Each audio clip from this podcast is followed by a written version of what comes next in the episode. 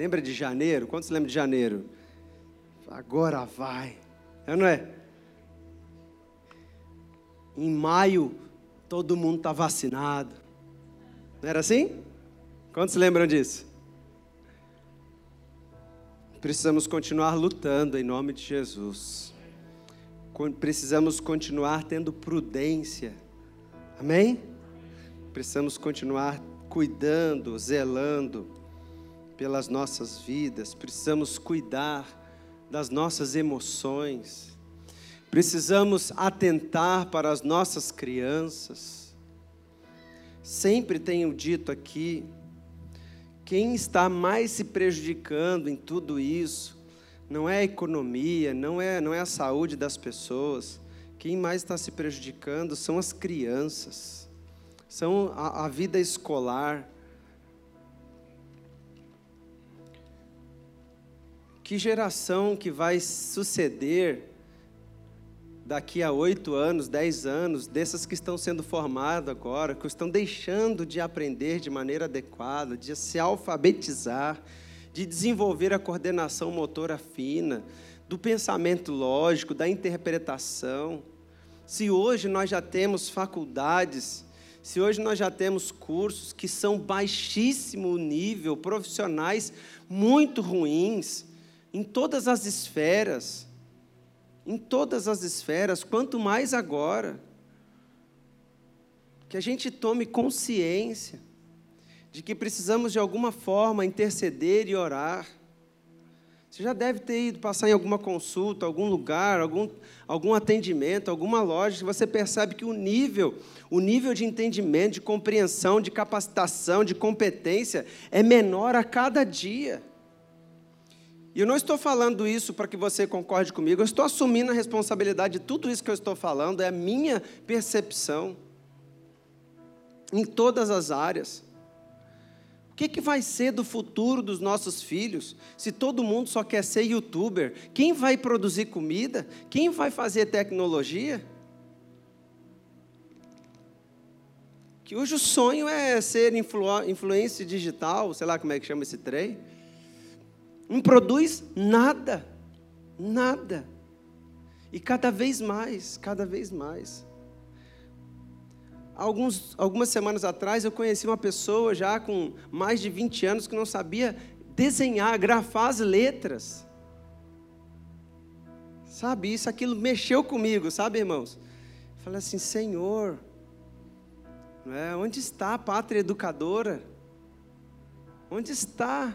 Onde está um povo que zela pela educação? Então eu gostaria de orar aqui com os irmãos, porque isso é a dor do meu coração, porque a gente sofre disso em casa, irmãos.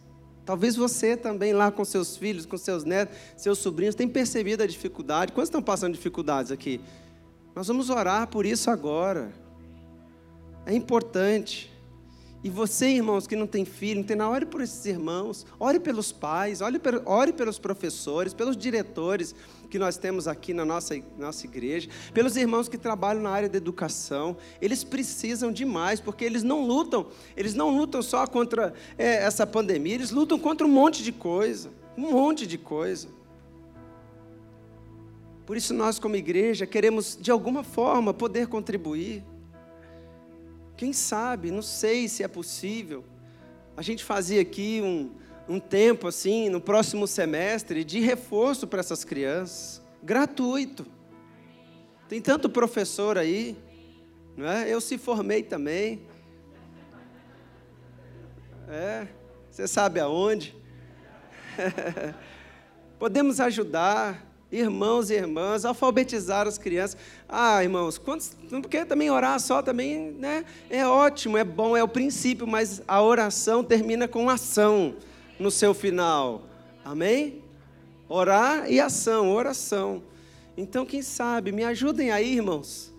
Me ajudem aí a gente abençoar a vida das nossas crianças, a vida da nossa comunidade. Nós já temos sido bênção nessa comunidade.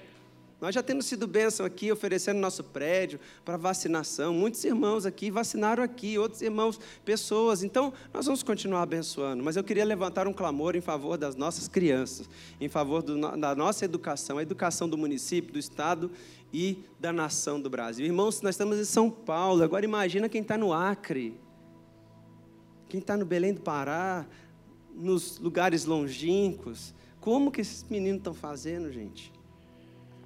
É a graça de Deus precisa vir sobre nós. E nós precisamos, de alguma forma, tentar ajudar de alguma forma, interceder sempre, sempre. Quantos podem orar comigo? Queria que ficasse de pé. Não, desculpa, irmãos, desculpa, eu sou lerdo para falar.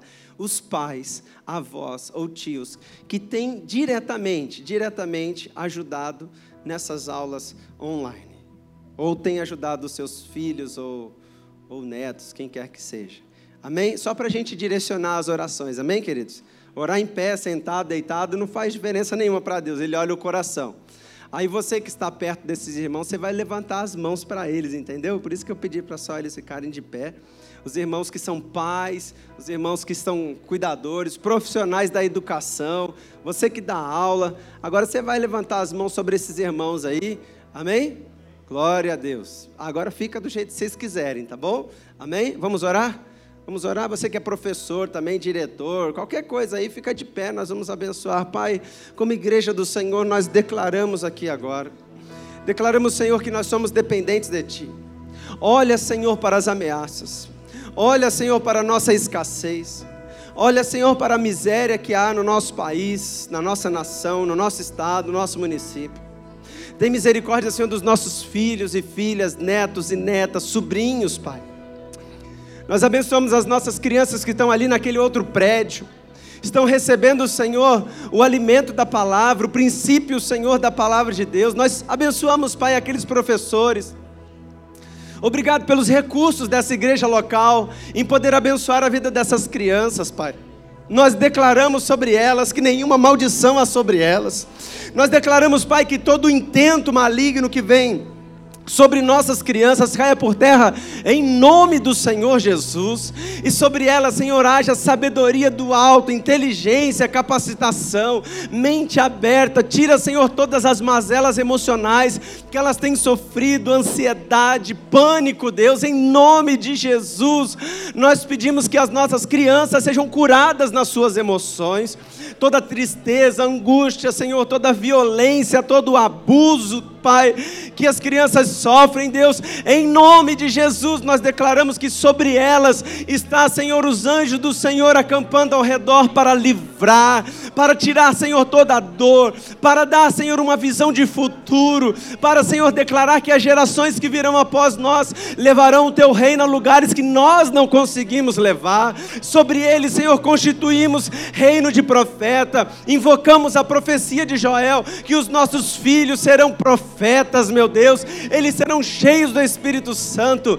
Tira, Senhor, tudo aquilo que vem, Senhor, do mal, toda influência negativa, toda influência maligna, toda influência que vem, Senhor, pelas redes sociais, todo espírito de morte, saia em nome de Jesus, todo espírito de sensualidade, de prostituição, de homossexualismo, de lesbianismo, Senhor, de alto flagelo, meu Deus, nós repreendemos sobre nossas crianças em o nome do Senhor Jesus e dizemos sobre ela que o teu reino vem, que o teu reino vem sobre elas, porque delas é o reino dos céus, é delas, Senhor, o reino. Ah, Deus, delas entram primeiro no reino dos céus. Ah, Deus, e queremos nos fazer como elas, Senhor, para que possamos entrar também.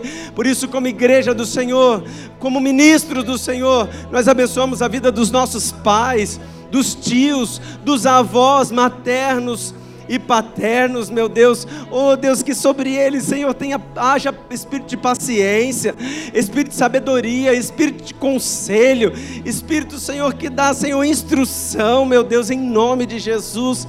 Ilumina o coração dos pais para terem estratégias, estratégias humanas e espirituais. Estratégias, Senhor, para viver, Senhor, um tempo melhor dentro das casas. Perdoa-nos, Pai. Perdoa-nos por muitas vezes esquecer, Esquecer, Senhor, que eles são o nosso primeiro campo missionário. Esquecer, Senhor, que os nossos filhos são os nossos primeiros discípulos. Ah, Deus, em nome de Jesus, abençoe os nossos filhos e as nossas filhas. Esta geração é tua, Jesus.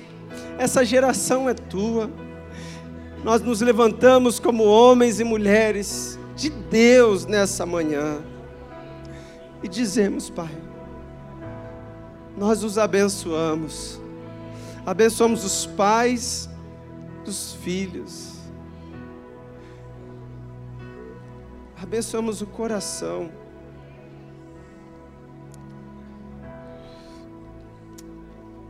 Ah, Senhor, como profeta de Deus, aleluia, não são do profeta Elias, antes que venha o grande e temível dia do Senhor, o teu filho já veio, no espírito de Elias, e sobre esta promessa nós declaramos sobre nós que ele fará com que o coração dos pais se voltem aos seus filhos e o coração dos filhos se voltem aos seus pais, para que não haja maldição sobre esta terra, em nome do Senhor Jesus. Amém e amém. Eu creio.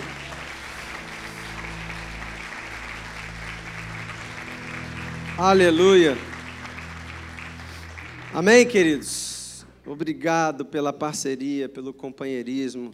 É uma semana de oração e começamos orando e orando. Amanhã, às sete da manhã, estaremos orando em unidade no Instagram, no endereço arroba Igreja do Parque Cruzeiro, ao vivo às sete horas, e à noite, às 22 horas, aqui no salão de culto, amém?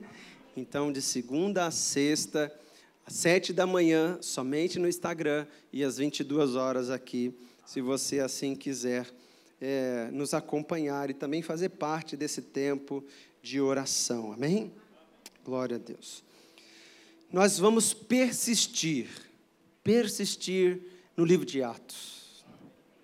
Há muitas coisas que nós precisamos aprender. Há muitas coisas que nós precisamos desenvolver como igreja. E Deus, Ele conserta ele vai consertando os indivíduos para consertar o coletivo, amém? Porque esse é o segredo de todas as coisas. Nenhuma campanha, nenhum movimento que tenta abarcar a maioria das pessoas consegue trazer conserto. Mas o avivamento ele começa com os corações queimando pelo Senhor individualmente. E aí se encontra um coração queimando, outro coração queimando, outro coração queimando pelo Senhor, outro coração sedento queimando pelo Senhor. Quando esses corações se unem, então o avivamento vem sobre a igreja do Senhor.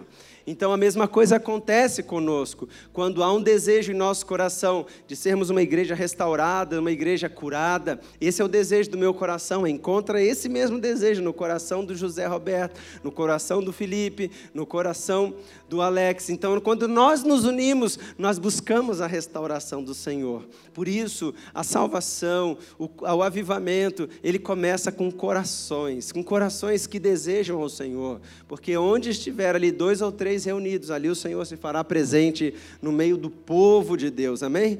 E uma das questões mais importantes é a gente saber se relacionar. Se relacionar com as pessoas, se relacionar com os nossos irmãos. Isso vai refletir a forma como nós nos relacionamos com Deus. A prova de que nós temos amor por Deus é a forma como nós conseguimos nos relacionar uns com os outros, amém?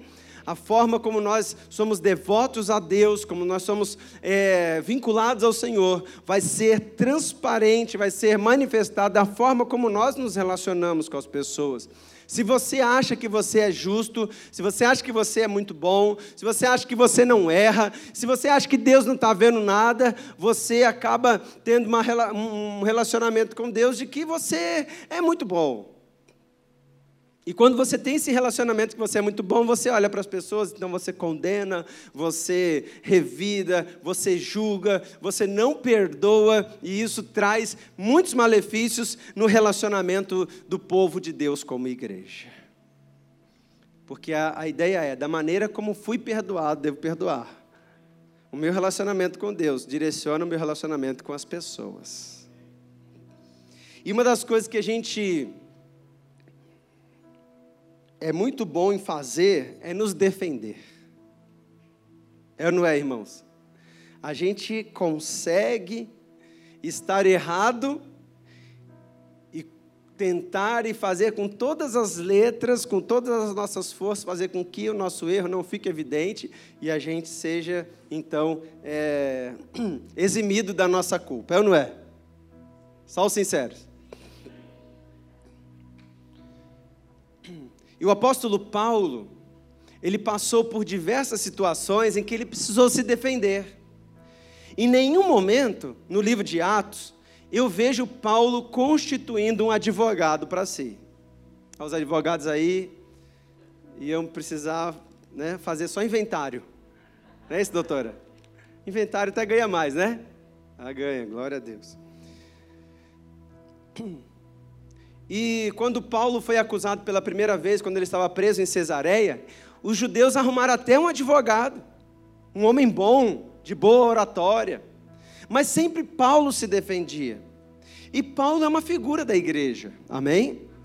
Paulo é uma figura daquilo que nós precisamos ser. E os reflexos de Paulo e a sua, a sua personalidade também nos, nos remete a nós mesmos, porque às vezes nós nos identificamos muito com Paulo. É ou não é, irmãos? Mas Paulo constantemente tinha que se defender. Constantemente era acusado. E foi acusado de coisas assim absurdas. Há situações no, no, livro de Atos em que Paulo é acusado de coisas tão absurdas que não tinha nem como relatar, nem como se defender. Mas hoje, eu quero dar um, uma aula, se é que a gente pode dizer assim, de como montar a sua defesa. Aí, as irmãs aqui, né? Que tem ajudado os irmãos, prestado um serviço aqui, dando uma, não sei, uma assessoria, como é que é o nome? Uma ajudinha, assim, para você entender um pouco quais são os caminhos que você tem que adotar. Às vezes, de sábado, a irmã tem aí, se você precisar de alguma instrução, né? Procura as irmãs. Tem mais advogado aqui, amém? Tem a doutora Tatiana também, né? Tem mais advogado na casa, não? Ah, ó, a irmã Riverzinha, Larissa River e Alexander Carvalho. Olha ali, toma cuidado, irmão. Essa igreja aqui está perigosa, hein? Mas Paulo era um homem que sabia se defender. E nós sabemos nos defender, só que a gente precisa saber da maneira certa. Se a gente não aprender a se defender de uma maneira certa, equilibrada, a gente pode se dar muito mal. Às vezes a gente pode sair até vencedor. Olha aqui para mim. Paulo, em sua defesa, se ele ali em Cesareia tivesse feito uma defesa olhando para o seu próprio umbigo, ele estaria livre. É só você ler. O governador assim, rapaz, eles buscaram ouvir, buscaram ouvir, e falaram assim: ah, esse homem aí tem nada. Posso te soltar aqui agora. Mas Paulo sabia que a defesa dele dependia de algo maior. Ou seja, querido, as nossas atitudes, aquilo que a gente faz em relação aos outros, a maneira como a gente se defende, não está em jogo somente a nosso bem-estar, está em jogo também os desdobramentos das coisas de Deus. Por isso eu quero ler com você o julgamento de Paulo, lá em Atos capítulo 22, eu quero só pontuar você no que nós estamos, onde nós estamos agora no livro de Atos. Quantos estão no livro de Atos? Agora acabou o mês de Atos, agora é o mês de junho. Né? Então continua com Atos. Paulo terminou as suas viagens missionárias e ele volta então, ele se propõe a voltar a Jerusalém sabendo, sabendo claramente de que em Jerusalém ele seria preso, Porque na sua última parada veio um profeta de Deus, pegou o cinturão, o cinto de Paulo, tirou, amarrou os pés, os, opa, amarrou os pés e as mãos e falou assim: assim acontecerá com o dono desse cinto em Jerusalém. Então Paulo, decidido de que as suas decisões têm a ver com o reino de Deus, não se importando em passar dificuldades e aflições, continua sua viagem a Jerusalém. Chegando em Jerusalém, o boato, a fofoca de que Paulo está lá e que Paulo é, falava de que não era necessário que os, as pessoas que não eram judeus é, cumprissem a lei de Moisés, simplesmente tivesse algumas questões ali de higiene, questões de bom senso, como nós falamos aqui sobre o Concílio de Jerusalém. Mas Paulo, ele está ali para ganhar mais pessoas para Cristo possível. Então ele fala assim: então eu vou fazer as purificações. E quando ele está lá terminando as suas purificações, fazendo as suas orações, ele é preso dentro do templo de Jerusalém. Quantos estão lendo? Alô? E ali a confusão é formada, é, Paulo está prestes a ser açoitado, ele para para falar com os, com os judeus em determinado momento, mas quando ele fala que Senhor mesmo enviou ele para pregar a salvação para quem não era judeu, aí o povo endoidou, porque as pessoas acham que Deus é reservado só para si mesmo.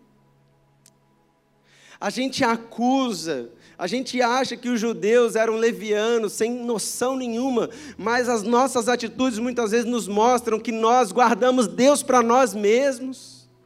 E muitas vezes consideramos as pessoas dignas e não dignas de Deus. Todos os seres humanos são dignos do Senhor, porque o sacrifício dele teve, ah, englobou todas as pessoas da face da terra.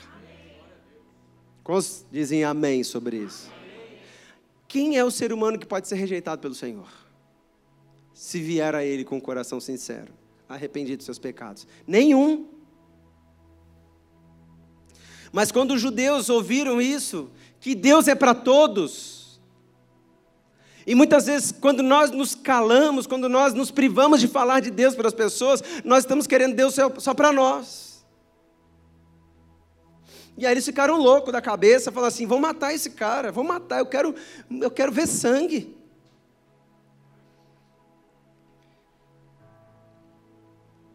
Então Paulo é preso, é deixado preso, e aí ele começa então perante o sinédrio, que era a autoridade religiosa e social daquele povo em Jerusalém. Então aí começa o texto, amém, queridos? Quantos estão comigo aqui? Amém. Quantos tomaram café da manhã aqui tão fortes a beça, né? Amém? Comeram bolo, pão de queijo, café com leite. Olha, tá uma maravilha, né, irmãos? Falar em maravilha, falar em maravilhas, né? As mulheres maravilhas Amém? Quero dar os parabéns às irmãs aí, que, que ontem ocorreu aqui o primeiro encontro de mulheres. Glória a Deus, foi uma bênção. Eu fui o único autorizado a entrar aqui. É, até porque vocês dependem de mim, de mim, né, irmãs? Brincadeira, não depende de nada. Foi uma benção, as irmãs adorando, né, é, é, vivendo um tempo de oração, recebendo a palavra, sendo ministradas, é, ministrando louvor aqui. Fiquei muito feliz né, da, da Ruth Rosendo tocando violão, das irmãs. Teve até irmã no som, irmãos.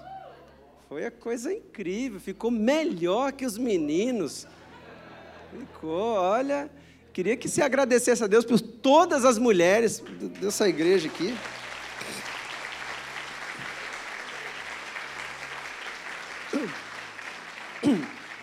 A Bispa Nancy. É. A Bispa Érica também aqui, né? as irmãs, tudo aqui. Foi uma benção, foi muito bom. Eu saí, né? eu não fiquei. Eu só ajudei aqui e vazei. Falei isso, agora poder é de vocês, mas eu estou muito feliz com a atitude de vocês. Vamos ler, irmãos? Amém. Vai ficar desanimado agora, né, irmão? Vamos ler. Ah, pastor.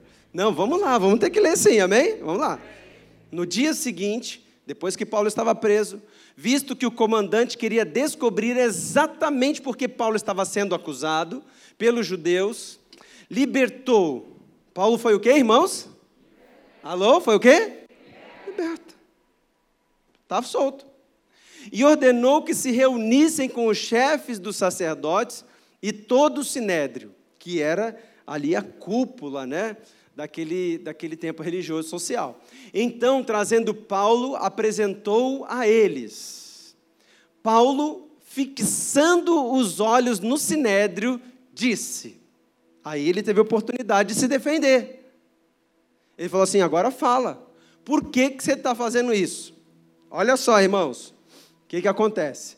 Meus irmãos, tendo cumprido o meu dever para com Deus com toda boa consciência, até o dia de hoje.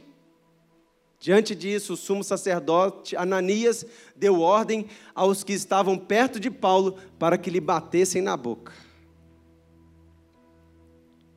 Assim que luto minhas guerras. Alguém fala assim, agora fala aí, fala o que você quer. Vou deixar você falar para saber. Então, ó, tudo que eu tenho feito, tenho servido ao Senhor, tenho feito tudo de consciência.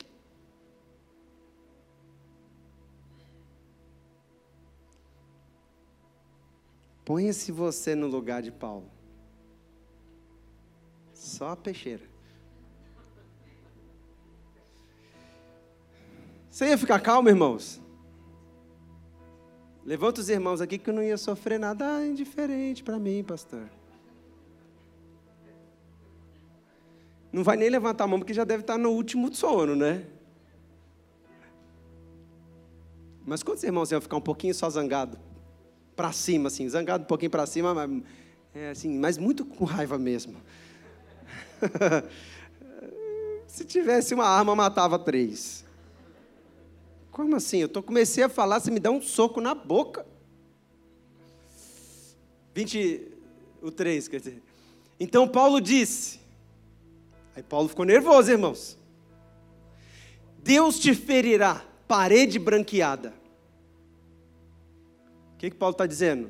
Seu falso, seu hipócrita, você só tem parede, você só é branco por fora, por dentro você é podre. Está aqui sentado para me julgar conforme a lei, mas contra a lei manda me ferir? Os que estavam perto de Paulo disse: Você ousa insultar o sacerdote de Deus? Paulo respondeu: Irmãos, eu não sabia que ele era o sumo sacerdote. Ao mesmo tempo que há um, uma explosão, volta-se a consciência. Porque está escrito: não fale mal de uma autoridade do seu povo. Amém? Então, Paulo, sabendo que alguns deles eram saduceus e outros fariseus, bradou no sinédrio: Irmãos, sou fariseu, filho de fariseu, estou sendo julgado por causa da minha esperança na ressurreição dos mortos. Dizendo isso, surgiu uma violência, violenta discussão entre os fariseus e os saduceus, e a assembleia ficou dividida. Eu vou fazer uma brincadeira aqui, mas nem vou fazer. Os saduceus dizem que não há ressurreição, nem anjo, nem espírito. Os fariseus admitem todas essas coisas. Houve um grande alvoroço, e alguns dos mestres da lei, que eram fariseus, se levantaram e começaram a discutir intensamente, dizendo: Não encontramos nada de errado com esse homem. Quem sabe se algum espírito ou anjo falou de fato com ele? Vamos até o 11. A discussão tornou-se tão violenta que o comandante teve medo que Paulo fosse o que, irmãos? Despedaçado. Olha só que situação. Olha só, irmãos. Grava isso. Segura esse versículo. Nos próximos meses, temos falado isso. E eu vou ser muito chato falando isso. Nos próximos meses, nós viveremos um tempo de extrema polarização. uma polarização irracional, manipulada, tendenciosa, para que a população do Brasil esteja dividida entre direita e esquerda. E agora você não pode falar nem mais quem você votou, que é perigoso alguém te dar um tapa na sua cara. E quando você incentiva essa discussão, você pode ser despedaçado. Se não é o, o comandante, Paulo seria trucidado ali. Qual das duas partes? As duas. As duas, cada um ia ficar com pedaço de Paulo. Mas ele mesmo estaria morto. Como estão entendendo? Essa profunda lição das nossas defesas. As pessoas estão tomando um rumo tão absurdo, tão violento, que a gente não está se reconhecendo mais. E isso é uma artimanha maligna. A polarização é algo que tem sido trabalhado propositadamente. Porque todas as vezes que você se polariza, todas as vezes que você toma um partido, porque ali eram dois partidos, fariseus e saduceus, você tem que também concordar com muita coisa que não é certa. Você tem que tentar é, arrumar coisas que você não é responsável por decidir. Que em nome do Senhor Jesus, a igreja de Cristo, tome posição com o reino de Deus. E não fique, não fique vivendo essas malignidades que nós estamos vivendo e os, e os meses que se aproximam vão piorar cada vez mais. Que isso fique registrado aqui. Que em nossa comunidade local tenhamos homens e mulheres pacificadores. Homens e mulheres que têm bom senso, que sabem que se abraçar tal doutrina, que se abraçar tal é, tendência partidária, política, econômica, eles vão ter que engolir um monte de bobeira. Um monte de coisas que muitas vezes vão contra, vão contra o bom senso, vão contra a humanidade, vão contra ali a compaixão, vão contra a ética, vão contra a moral, vão contra os valores cristãos. Paulo quis jogar lenha na fogueira. Ele falou assim: Hum, já sei. Esses caras, esses caras, tem um povo que diz que não tem sobrenatural, que não tem nada, que é morreu, acabou, a gente é igual formiga, não tem negócio de anjo, não tem negócio de Espírito Santo, não tem negócio de revelamento, não tem cair no manto, não tem nada. Os outros acham que tem que tem que ser, que tem que rodar, que o mistério é grande, profundo, oculto, obscuro, escondido. E que é bom que anjo vem. Eu vi o anjo, contemplo o anjo, abraço o anjo. Não é assim, irmão? Né? Você conhece esse louvor, né, Fernanda? E tal, então eu já sei, eu vou causar, eu vou atiçar a polarização deles. Porque aí eu me livro.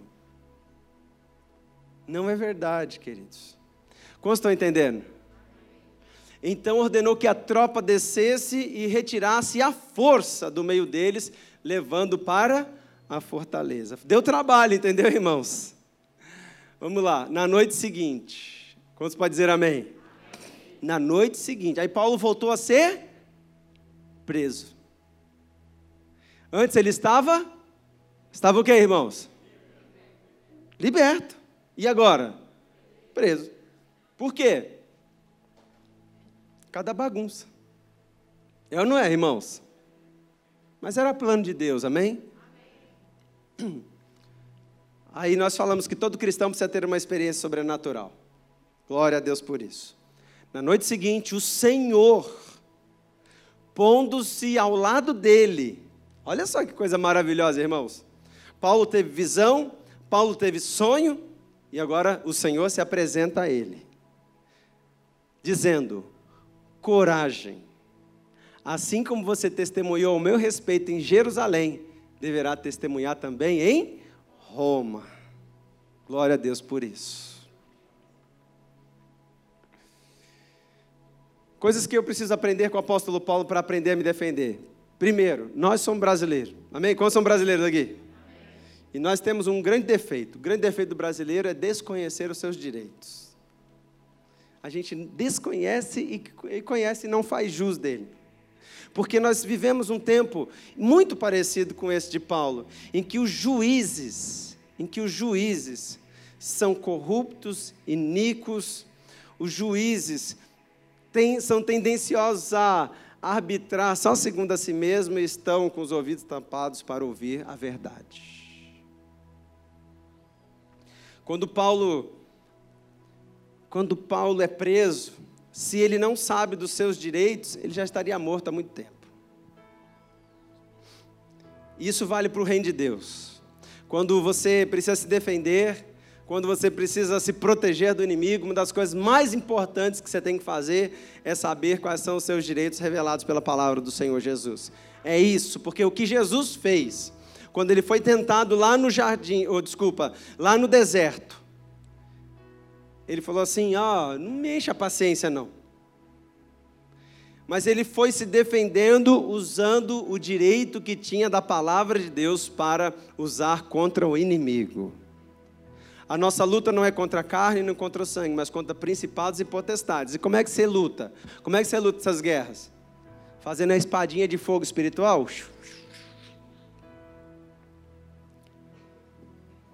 Com os direitos que nós temos. Vou ensinar um só para você. Amém? Todos aqueles que estão em Deus, em Cristo, o inimigo não os. Alô? Não os? Amém? Amém? Glória a Deus. Esse é um princípio e um direito que nós temos. Glória a Deus. Paulo falou assim: opa, vocês não vão me tocar, não. Por que vocês não me tocar? Porque eu sou cidadão romano. E o cidadão romano só pode ser castigado se ele for julgado. Aí os comandantes, os centuriões voltavam para trás. Agora, falando espiritualmente, contra o nosso inimigo, a nossa arma, o nosso direito, a nossa constituição, a nossa declaração de liberdade, o nosso código civil espiritual é a palavra de Deus. E o código penal de Satanás também. Então, quando o inimigo tentar tocar em você, tocar na sua família, tocar nas coisas que são suas, você se levanta invocando a palavra de Deus, dizendo: aquilo que eu tenho, aquilo que eu sou, o meu coração te pertence, e tudo que sou, o que eu quero ser, o que eu planejo ser, pertence a ti. Então eu dou ordem agora, Satanás, você não tem o direito de encostar em nada do que é do Senhor. Eu estou guardado nele, protegido nele, então toda a ação maligna sobre a minha casa, sobre a minha vida, sobre a minha família é ilegal. Eu invoco o poder do nome de Jesus Jesus. E eu ordeno você que saia agora desse lugar, desse ambiente, da minha cabeça, dos meus pensamentos, da minha casa, dos meus filhos, em nome de Jesus. Amém. Amém.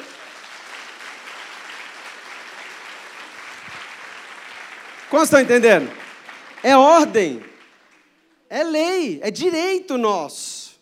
A gente cantava aquele louvor, né, André? Lembra desse? Tudo que Jesus conquistou na cruz é direito, é nosso o quê? Herança, então nós vamos usar. Vamos usar isso ao nosso favor.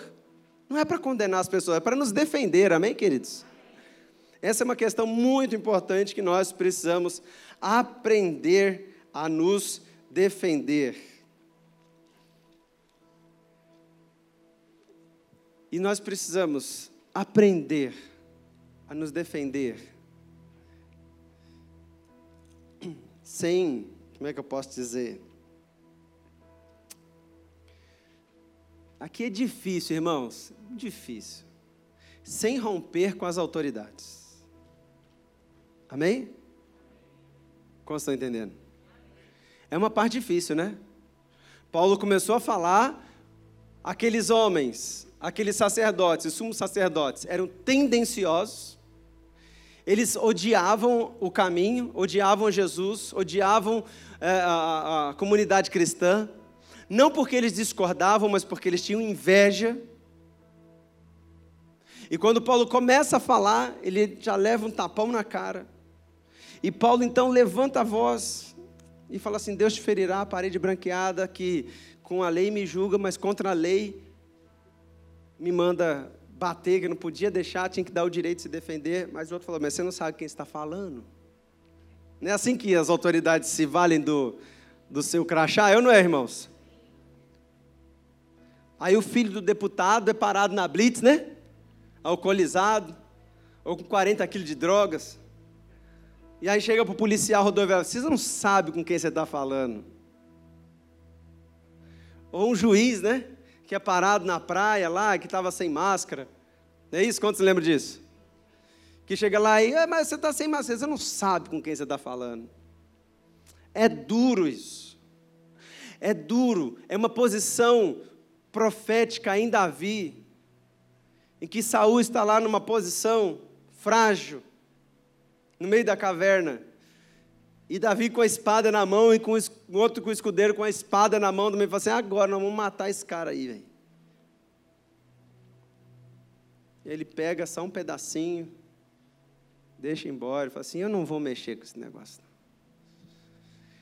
Quando a gente aprende esse princípio de autoridade, queridos, para aprender a nos defender, a gente começa a se relacionar com as pessoas e saber que se há uma oportunidade da gente se defender, eu não vou pôr a culpa nos outros.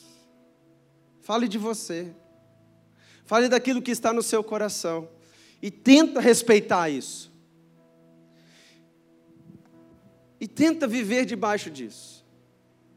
Porque o propósito de Deus é maior do que a nossa moral. O, maior, o, o propósito de Deus é maior do que a nossa, sabe, a nossa posição é maior do que o nosso bem-estar, é maior do que aquilo, aquilo que nós queremos simplesmente nos defender por si só. Pastor, estou entendendo o que o senhor está falando. Estou falando para você que nós devemos, de fato, honrar aqueles que estão acima de nós.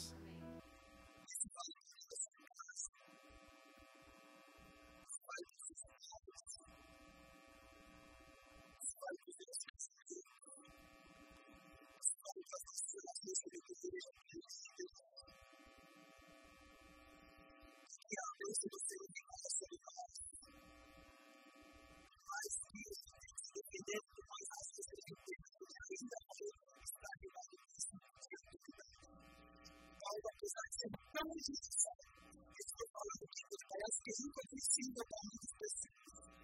Parece que é irracional. Parece que é idiota. Mas eu preciso ter E mais que pausa uma situação que você tem que entender da sua consciência. A minha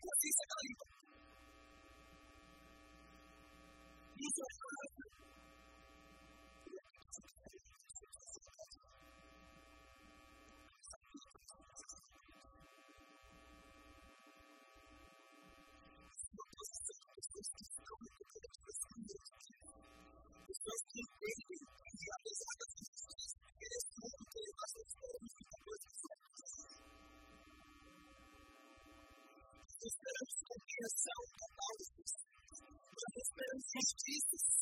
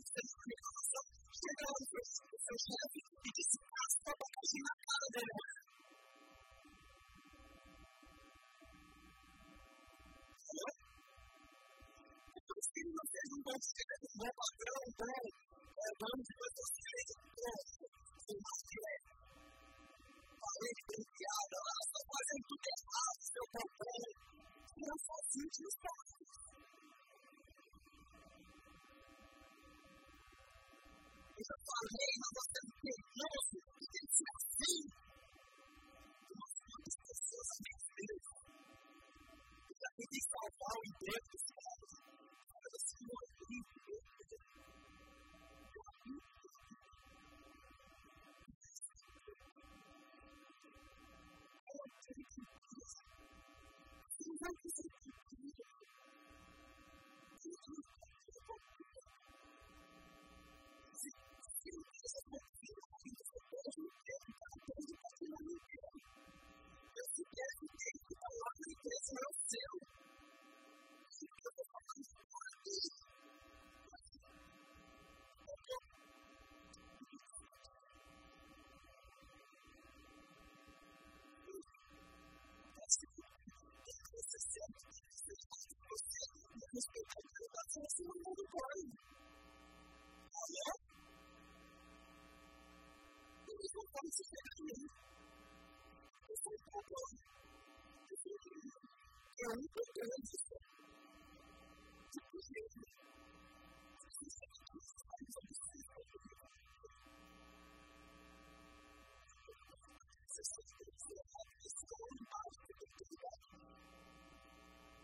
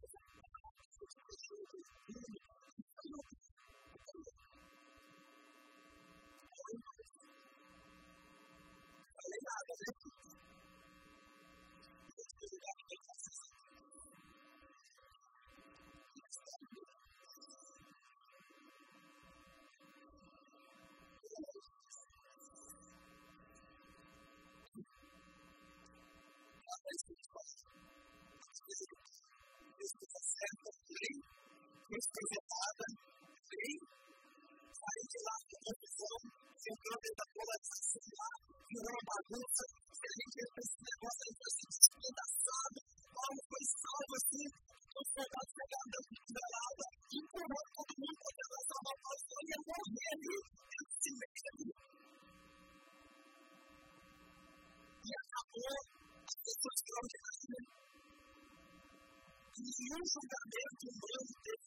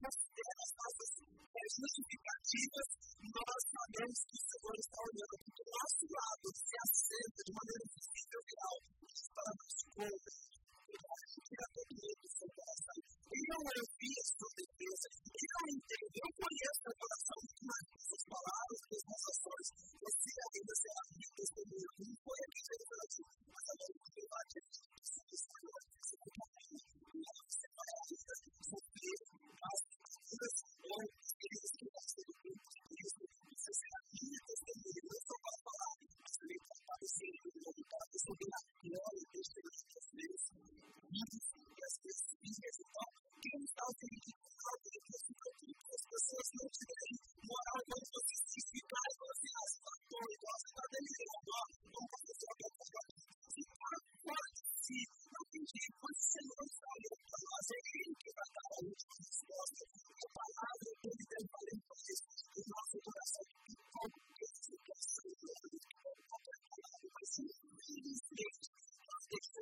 Number